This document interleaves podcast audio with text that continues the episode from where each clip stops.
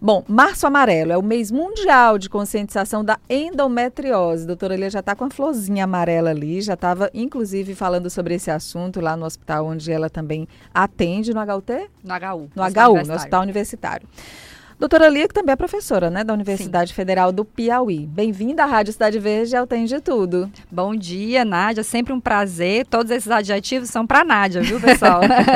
Todos se aplicam ah. a ela. É um prazer sempre vir conversar, uma conversa inteligente, bem fundamentada e muito comunicativa.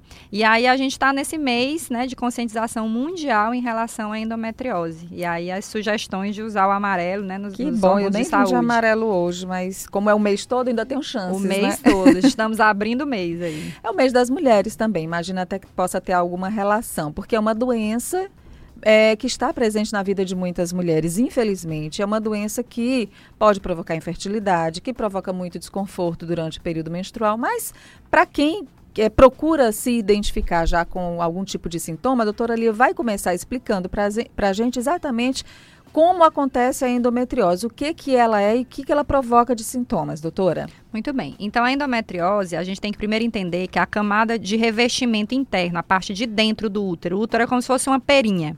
Aquela parte de dentro mais macia da perinha é o endométrio, que é um tecido que responde ao estrogênio e à progesterona, responde aos hormônios. E vai produzir né, a, aquele espessamento e depois, se não tiver a gravidez, ele menstrua. Então, a menstruação é uma descamação do endométrio que cresceu. Na maioria das mulheres, é a teoria mais aceita, tem outras várias envolvidas, tem uma volta dessa menstruação. Como as trompas uterinas vão parar também na cavidade abdominal, então sai menstruação e volta também um pouquinho para dentro da barriga. Em quase todas as mulheres. 90% das mulheres, o, a resposta imunológica, o sistema imune, vai destruir esses pequenos focos de endométrio que foram parar na barriga da pessoa. Mas 10 a 15% da população mundial feminina, a sua resposta genética, imunológica, vai permitir que esses focos do endométrio sejam viáveis fora do útero. Então, esses que foram parar lá na cavidade abdominal vão conseguir menstruar lá fora também. Ah, basicamente assim. E aí? E aí fazem aderências, né? Vão grudar lá, fazer cistos no ovário, ou grudar as estruturas peritoneais, né? As alças intestinais com o útero. Nos casos mais graves, fazendo uma pelve congelada, quase como um câncer mesmo, tudo grudado. Então, é uma doença que tem vários níveis, mas pode chegar a níveis bem graves de comprometimento, levando a dor e a infertilidade. Bom, dor e infertilidade são resultados da endometriose. E a dor, principalmente, ela é uma característica um sintoma sempre presente, assim, aquele que diz para a mulher, olha, está acontecendo alguma coisa de errado e pode ser endometriose. É, a dor é o que chama mais a atenção. A gente tem também, Nádia, notado um aumento de infertilidade sem outras causas. E quando a gente vai investigar, mesmo sem ter dor, sem ter dor também endometriose. Tem subido muito como causa de infertilidade. Então a gente tem esses dois parâmetros mesmo, né? Dor e infertilidade. Quais as características dessa dor?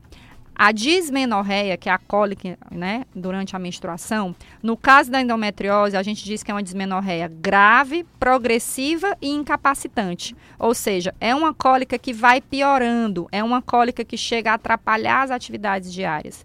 Para você ter uma ideia, o, o, principal preditivo de que se na idade adulta a mulher vai ter uma endometriose profunda, que comprometa a sua fertilidade, que possa precisar de cirurgia, depois dos 30 anos, vai ser um critério clínico, vai ser se ela faltar faltava às aulas quando era adolescente, quando ficava menstruada. Uhum. Então, essa dismenorreia, essa cólica menstrual da endometriose tem essa característica de ir piorando. E com a evoluir da doença, né, imagina que vai ficando tudo grudado com esse sangue que eu falei que fica uhum. ativo fora da, da cavidade endometrial, na barriga, a gente vai ter também uma dor pélvica cíclica, ou seja, começa também a ter dor fora do período da menstruação. Então, tem essas características da dor. Um outro tipo de dor que também pode estar relacionada à endometriose é a dispareunia de profundidade o que é isso? A dor durante a relação sexual quando bate bem lá no fundo, né? Porque naquele fundo pode ter essas aderências que eu falei. E outro tipo de dor que pode acontecer é a dor ao fazer xixi, que é a disúria, ou a dor ao fazer cocô, que é o tenesmo, principalmente durante a menstruação. Então, na presença de qualquer um desses sintomas, mais a infertilidade, sempre acende um sinal amarelo, daí o março amarelo, né? Em relação à endometriose, a gente tem uma massa em, em ginecologia, né? Cinco endometrioses. Pense em endometriose. Então, não existe isso de dizer que cólica é normal. Tem os tipos de cólicas que são normais, mas, mas se essa atrapalha, é incapacitante, exatamente, né? é, precisa ser investigada. A gente dor, sempre tem que pensar. Deve ser uma dor muito complicada, né, para essas pacientes. E esse processo da infertilidade, ele é reversível? Em relação à endometriose? Em relação à endometriose. Reversível que você fala de ficar boa e ficar fértil de Isso. novo? Não. Ele vai precisar de tratamentos, né? Fertilização in vitro, em geral, ou inseminações, para poder resolver a gravidez, né? Vai ter, vai ter solução para que engravide, mas não para reverter essa infertilidade. Às e vezes a cirurgia melhora, mas são casos mais raros. Também. Então, aí eu ia falar da cirurgia. Então, a cirurgia não é algo definitivo. Ela pode melhorar, como ela pode também não dar bons resultados. Eu brinco com as pacientes que tem uma aula né, sobre a endometriose. A primeira aula é: a endometriose é uma doença crônica e recorrente. A endometriose é uma doença crônica e recorrente. Quando a doutora Lia diz crônica, quer dizer, gente, não, não tem, tem cura. cura. É. Então é isso que eu digo: não tem cura. Então vai fazer uma cirurgia, vai usar um remédio dois anos, vai parar, vai ficar boa? Não. Quando voltar as células endometriose para a barriga, vai ficar com risco de desenvolver a doença de novo. Então, sempre tem que ter controle. Então, por mais que a cirurgia possa resolver aquele quadro de dor, às vezes tem quadros, Nádia, de obstrução intestinal, que a mulher tem crises mesmo de abdômen agudo. Ou possa melhorar a fertilidade se ela não bloquear a ação do hormônio, a doença vai continuar progredindo, porque é uma doença crônica e recorrente. Geralmente, a senhora falou que na adolescência já existe esse indício, né? Se a adolescente falta muito às aulas por causa da cólica, mas em que idade é, as mulheres começam a sentir sintomas com mais frequência e que a gente já pode relacionar e associar com realmente endometriose? A gente tem um aspecto muito interessante na endometriose, que é a demora no diagnóstico. Então, o diagnóstico da endometriose, que a mulher tem queixa de dor e fica bolando, né, de médico em médico, de exame em exame, porque às vezes não consegue identificar, a média desse tempo é de 6 a 8 anos, já sentindo a dor né? E a dor já sendo incapacitante. Já sofrendo durante esse tempo já todo. Já sofrendo né? durante todo esse tempo. Então, assim, a idade de diagnóstico é ao redor dos 30 anos, né? Mas aí o de sintomas já ao redor dos 20. Essas pacientes que têm esses sintomas na adolescência são pacientes potencialmente mais graves. Então, desde a menarca, desde a primeira menstruação, né? Tem os tipos de cólica benignas, entre aspas, que são mesmo só da ovulação, e tem as cólicas que vão requerer. A gente tinha uma ideia antigamente na medicina de que não existia endometriose na adolescência. E a gente já sabe que isso não é verdade. Não vai ter as lesões de endometriose típicas que a gente conhecia, porque não deu tempo ainda delas amadurecerem. Mas a gente já tem outras lesões, as atípicas, que também podem aparecer desde a adolescência. Mitos e verdades, doutora Lia. Nós colocamos aqui cinco. Alguns a senhora até já respondeu. Primeiro, é uma doença silenciosa que não apresenta sintomas. Pode acontecer no caso da infertilidade. Pode Como acontecer. eu falei, pode acontecer. E esses casos, eles chamam a atenção porque eles têm aumentado na última década.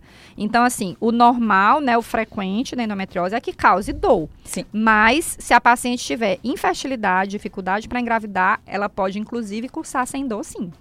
É uma doença causada apenas pelo aumento do fluxo menstrual?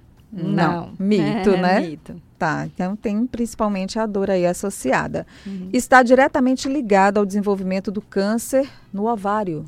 Não, tem um risco aumentado de câncer de ovário, mas não está diretamente ligado. Nem é a causa mais frequente e são muitos poucos casos de endometriose que tem esse risco associado. Isso e é um ao, capítulo à parte. E com relação ao câncer do colo do útero ou a não. outros órgãos associados ali, também não? Não. Tem um risco discretamente aumentado de um tipo raro de câncer de ovário, que é o câncer endometrioide, né, que está relacionado à presença de endometriose, em incidências bem baixas, mas não é causa da maior, da maior parte dos cânceres, não. Os dois outros tópicos a gente já falou, não não tratada pode deixar a mulher infértil. Sim. Sim. Uhum. E não tem cura, sim, também, sim, porque também. é uma doença crônica.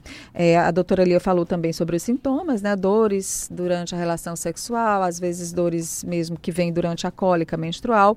E o mais importante é que nós estamos no mês mundial de conscientização da endometriose. Então, você que é mulher, que está ouvindo aqui a Rádio Cidade Verde, ou você que convive com mulher que tem algumas dessas características ou desses sintomas que nós falamos aqui. É muito importante.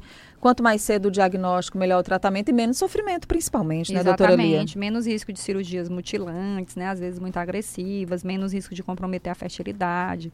Tem controle, tem Quando se fala em cirurgia mutilante, é exatamente... É porque assim, dependendo do grau, claro que vão ter cirurgias que não vão precisar ser mutilante. Mutilante é uhum. é porque às vezes a endometriose é tão agressiva que precisa mexer no intestino, na bexiga, né? Tem casos até eventualmente de colostomia e para uma doença benigna. Então isso aflige muito a gente enquanto médico e enquanto paciente, né? Digamos que uma coisa é você precisar tirar um pedaço do intestino por causa de um câncer e outra coisa é por causa de uma doença benigna. E a endometriose é uma doença que pode levar a isso, sim. Ponto. Então, muito cuidado e aí o que você vai precisar fazer? Consultas periódicas ao uhum. seu ginecologista para exames certo. e consultas a cada quanto tempo? E que tipo de exame também é feito para ajudar no diagnóstico? Basicamente, mesmo anamnese e exame físico, uma coisa importante é desmistificar algumas coisas. Por exemplo, que cólica é normal, né? A uhum. gente escuta que quando casar passa, né? Então, se a cólica prejudica as suas atividades diárias, em nenhuma idade ela é normal. No mínimo, ela é dismenorreia primária, que é uma cólica que não é relacionada à endometriose, mas que precisa de tratamento. Ninguém tem que ficar se acabando enquanto está menstruada, nem de dor, nem de sangramento, pessoal. Lembrando também que o sangramento aumentado mesmo que não tenha mioma, não tenha pólipo, também requer tratamento. Então, cólica não é normal. Pensar em endometriose, né, acender esse sinal amarelo, porque tem essa demora no diagnóstico. E a consulta vai depender de cada caso. Então, tem adolescentes saudáveis que vão precisar só do exame físico uma vez por ano. Tem outros tipos de pacientes que vão precisar ser reavaliadas dali a três meses, uma resposta à medicação, então é bem individualizado. De rotina mesmo, a rotina anual com ginecologista é suficiente. Uma ultrassom ajuda a identificar ou às vezes, o mais o exame clínico diz mais do que o exame radiológico. O ultrassom faz o diagnóstico em muitos casos, principalmente alguns ultrassons com preparo, mas bem direcionado. Ele não é um exame de rastreio, ou seja, a pessoa não sente nada e vai fazer um ultrassom para ver se tudo bem. Ele tem que ser associado ao exame físico que foi realizado. A alimentação e atividade física ajudam de alguma Demais. forma? Demais. Santo remédio. Sa não, mas na endometriose é marcante o impacto da atividade física regular né, e do controle do peso. Por quê? Tem uma base fisiológica. Quanto mais tem gordurinha aqui, né? Esse tecido celular subcutâneo que a gente pega assim na barriga e segura. Tipo aqui onde eu é, tenho. Aqui. Não, você não tem. Eu tenho. Mas quanto mais tem isso daqui, maior a produção de estrogênio. E o estrogênio é o hormônio que faz o estímulo dos focos de endometriose. Então, a atividade física controla por várias outras coisas, além do controle do peso, e a alimentação por essa importância, porque quanto menor a exposição ao estrogênio, menos risco também da paciente desenvolver endometriose. Doutora Lia Cruz, muito obrigada pela presença aqui no nosso consultório aberto de hoje, falando sobre o mês mundial de conscientização da endometriose, uma doença que atinge no Brasil, gente, 7 milhões de mulheres. Muita gente que sofre. E olha só, mais de 60% ainda nem sabem que tem a doença. Então, muita gente que precisa fazer o diagnóstico, iniciar o tratamento e evitar todos esses sofrimentos a que a doutora Lia se referia aqui. Muito obrigada mais uma vez por mais nos atender. Vez, eu que agradeço, é uma honra, um prazer sempre vir. E em relação a esses números, só chamar a atenção uma coisa: essas estimativas né, são de 10 a 15% da população em quem não sente nada. Né? Então, em quem não sente nada, 10% tem endometriose. Em quem precisa tomar um anti-inflamatório durante a menstruação, né, por causa da cólica, aí a gente já tem uma prevalência de 20%. Se não melhora com o anti-inflamatório precisa tomar o anticoncepcional, essa prevalência já é de 30%. E se não melhora nem com o anticoncepcional, a gente já tem um risco de 40%. Então, atenção à cólica, atenção ao que você precisa e boas rotinas para tentar prevenir e controlar. Uma aula, né, gente? Uhum. Né? Estou aquela professora da Universidade Federal. Uma aula com a doutora Elia Cruz, ginecologista, falando hoje sobre endometriose. O Márcio Amarelo está aí para a gente ajudar na